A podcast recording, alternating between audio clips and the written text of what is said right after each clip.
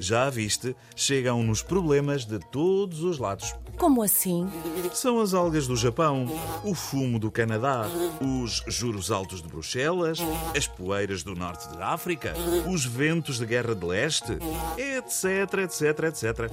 Enfim, estamos à mercê de tudo. Acho que o nosso país está mal localizado. Mal localizado.